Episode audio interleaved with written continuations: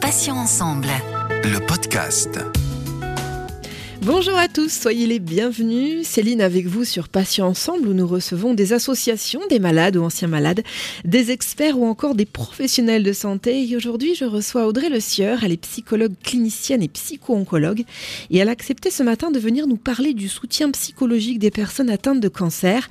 Audrey, bonjour, bienvenue et merci d'avoir accepté d'être avec nous ce matin pour Patients Ensemble. Bonjour Céline, je vous remercie de, m'avoir invité à participer à votre radio, à votre audience. Tout d'abord, Audrey, est-ce que vous pouvez vous présenter à nos auditeurs? Oui, bien sûr. Donc, je suis Audrey Le Sieur. Comme vous le disiez, je suis psychologue clinicienne, je suis psycho-oncologue, je suis également thérapeute de couple et, et de famille.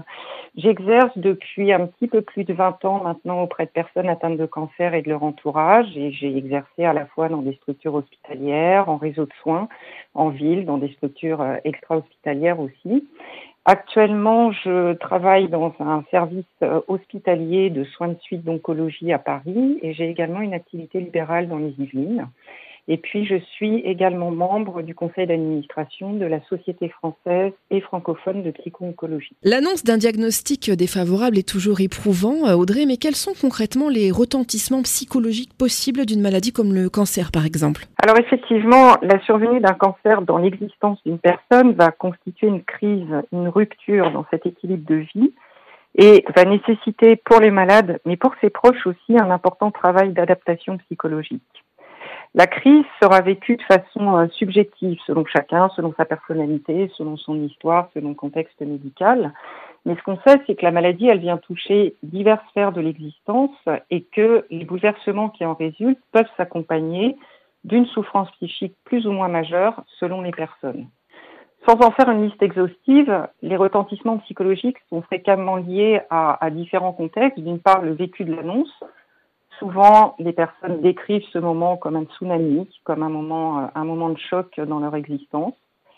Ce qu'on entend aussi très régulièrement dans la pratique euh, de, de l'accompagnement psychologique des personnes atteintes de cancer, c'est la peur bien sûr liée à la maladie, mais aussi à son évolution, qui s'accompagne souvent d'un sentiment de vulnérabilité et d'incertitude quant à l'avenir. Et puis, bien sûr, Bien sûr, évidemment, les patients nous parlent très régulièrement du vécu des traitements, des séquelles des traitements, des séquelles de la maladie qui ont un effet euh, majeur pour eux et qui peut avoir des conséquences en termes d'atteinte sur leur qualité de vie. Souvent, euh, ils évoquent une altération de l'image de soi et des perturbations psychologiques qui sont liées aux modifications de l'image du corps. Ce qu'on entend aussi très régulièrement, ce sont les effets sur la sexualité et la fertilité pour les personnes qui sont atteintes de cancer et en traitement. Et puis, et puis régulièrement aussi dans, dans ces contextes de maladies graves, euh, il est question des difficultés dans la communication, dans les relations familiales et sociales, des effets parfois sur la parentalité aussi pour euh, pour certains parents vis-à-vis -vis de leurs enfants, des difficultés sociales, professionnelles, financières, avec euh, tout un faisceau de, de, de retentissements psychiques qui euh, peuvent euh, se traduire par une difficulté à se projeter et des états émotionnels dont, dont je vous parlerai. Et puis l'entrée dans la maladie, c'est aussi euh, s'adapter à un monde nouveau, celui de l'hôpital, celui des soignants, des médecins. Euh, c'est trouver une nouvelle communication avec ses équipes, c'est pouvoir comprendre, partager les décisions thérapeutiques, autant d'univers nouveaux euh, pour la personne confrontée à la maladie. Ce qui est aussi assez prégnant dans ces contextes-là, c'est la question du rapport au temps. Euh, un temps nouveau qui suspend l'existence parce qu'il va falloir rentrer dans, la perspective des traitements, un temps qui va être jalonné par, euh, par ces différents rendez-vous, par ces différents traitements, par les bilans, l'attente des bilans, l'attente des résultats, et cette question de l'attente est aussi très souvent euh, mentionnée par les, par les malades.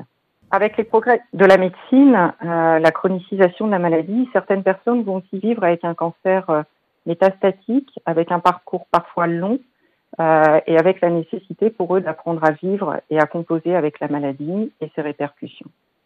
Tous ces éléments et bien d'autres sont susceptibles d'influer sur l'état psychologique de la personne. Et on sait que euh, les personnes atteintes d'un cancer présentent souvent une souffrance psychique qui peut être jusqu'à dix fois plus fréquente que dans la population générale. On estime qu'environ un tiers des patients souffrent sur le plan psychologique avec des variations d'intensité et de durée. Et puis l'état de souffrance psychique de la personne peut également être préexistant et alors être aggravée par la pathologie cancéreuse et ses traitements. Alors Audrey, euh, quand et pourquoi consulter un professionnel de soins psychiques ou, ou un psy pour faire court? Alors, d'abord, il me semble important d'insister sur le fait que la souffrance psychologique dans le contexte du cancer est légitime et courante chez les personnes malades. Je dis ça parce qu'il existe une espèce d'injonction collective à garder le moral. On dit souvent aux personnes malades qu'il faut absolument garder le moral. Et euh, cette injonction devient parfois culpabilisante pour les personnes qui sont confrontées à la maladie. La démarche vers le psy, c'est encore parfois difficile pour certains. Il existe encore des réticences euh, qui se traduisent par euh, la volonté de s'en sortir tout seul, de ne pas exprimer sa détresse, de se montrer fort, de ne pas décevoir ses proches, voire de ne pas décevoir son médecin.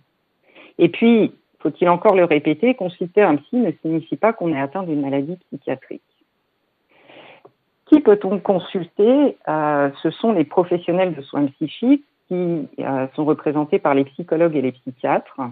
Et euh, dans le secteur de la psycho-oncologie, ce sont des professionnels qui sont formés aux enjeux de l'oncologie et qui apportent leurs compétences cliniques et thérapeutiques dans ce contexte-là. Alors, pourquoi consulter? Euh, déjà, quand il existe une difficulté à vivre la maladie, à vivre ses conséquences, les effets, secondaires des traitements, et quand la souffrance déborde les possibilités du patient à y faire face, malgré ses ressources personnelles, euh, familiales et sociales. On pourrait se demander à quel moment il faut consulter un psy. Euh, on sait que les moments de changement, de transition dans le parcours de la maladie sont plus critiques pour l'apparition d'une souffrance psychologique. Par exemple, les annonces, parce que le parcours de la maladie est jalonné par euh, plusieurs annonces, l'annonce diagnostique, l'annonce du début des traitements, les changements de traitement, les récidives, l'arrêt ou la limitation des traitements, mais aussi les annonces qui concernent le risque génétique ou des décisions thérapeutiques à prendre. La difficulté à supporter les traitements et leurs effets secondaires ou des symptômes physiques, par exemple avec l'atteinte de l'image de soi, du rapport à son corps, euh, ce qui peut aussi amener à consulter euh, un, professionnel de soins psychiques, c'est la survenue d'un événement autre qui vient fragiliser la personne, comme une perte, une séparation. Et puis, tous les effets que l'on peut connaître et dont j'ai déjà parlé tout à l'heure, par exemple les effets sur la sexualité ou encore la fertilité. Un point qui me semble important aussi de mentionner et qu'on développe euh, aujourd'hui dans les prises en charge, c'est aussi toutes les questions qui concernent l'après-cancer, parce qu'on sait que dans l'après-traitement, euh, on, a aussi des effets psychologiques parfois différés avec euh, l'apparition d'anxiété, d'une peur de la récidive qui est euh, parfois très envahissante pour les personnes, des difficultés à reprendre son existence, des difficultés dans la reprise du travail, des rôles dans la famille, dans la communication avec ses proches. Et on sait que les séquelles physiques ou psychiques de la maladie et des traitements persistent ou apparaissent chez plus de 50% des patients dans l'après-cancer de l'importance aussi de pouvoir euh, éventuellement se tourner vers un professionnel dans ces moments-là. Et puis, parmi les motifs aussi de, consultation, on peut avoir euh, le besoin de conseils, d'attitudes à adopter à l'égard des enfants ou des proches, un soutien dans la communication avec l'entourage ou dans son couple, parce que on voit parfois émerger des difficultés de communication, mais ce sont aussi parfois des difficultés de communication avec les équipes de soins, euh, avec les médecins et c'est important aussi de pouvoir euh, évoquer ces questions-là. Et puis, les professionnels de soins psychiques peuvent aussi aider à prendre en charge les comportements à risque de cancer et en particulier ce qui concerne euh, les addictions. Ils peuvent aussi accompagner des démarches de prévention comme en oncogénétique. Donc au-delà des moments précis du parcours identifié comme euh, éventuellement critique, euh, la souffrance psychique peut survenir à tout moment dans la vie du patient. Il y a plusieurs facteurs individuels qui peuvent être impliqués dans la survenue de, cette souffrance, euh, qui peut être majorée par des symptômes physiques, je pense à la douleur par exemple, une prise de conscience de l'évolution de la maladie, les, les relations, je le disais tout à l'heure, avec l'équipe soignante, ou tout autre événement significatif pour le patient. Et puis je tiens aussi à, insister sur le fait que les proches sont également exposés à la souffrance psychologique et sont aussi invités à consulter un professionnel euh, lorsqu'ils se sentent débordés par cette souffrance. Donc le rôle du psy, euh, c'est évidemment euh, différent en fonction des cas, mais il peut s'agir d'une évaluation clinique, de conseils, d'un accompagnement psychologique en période de crise, d'un suivi thérapeutique spécifique, d'une évaluation par un psychiatre avec parfois la possibilité d'une prescription médicamenteuse quand elle s'avère euh, nécessaire. Audrey, quels sont les, signes qui indiquent qu'un patient a été profondément ébranlé par l'annonce de sa maladie et a besoin euh, peut-être plus qu'un autre euh, d'un soutien psychologique? Alors les signes qu'on repère assez généralement et qui peuvent amener à, à, orienter vers un soutien psychologique, c'est le, vécu du patient en termes d'inquiétude, d'anxiété, de désarroi. J'en parlais aussi tout à l'heure, euh, la, peur de la récidive envahissante pour des personnes qui sont dans l'après-traitement et qui peuvent euh, nécessiter une prise en charge spécifique auprès de professionnels formés en psycho-oncologie.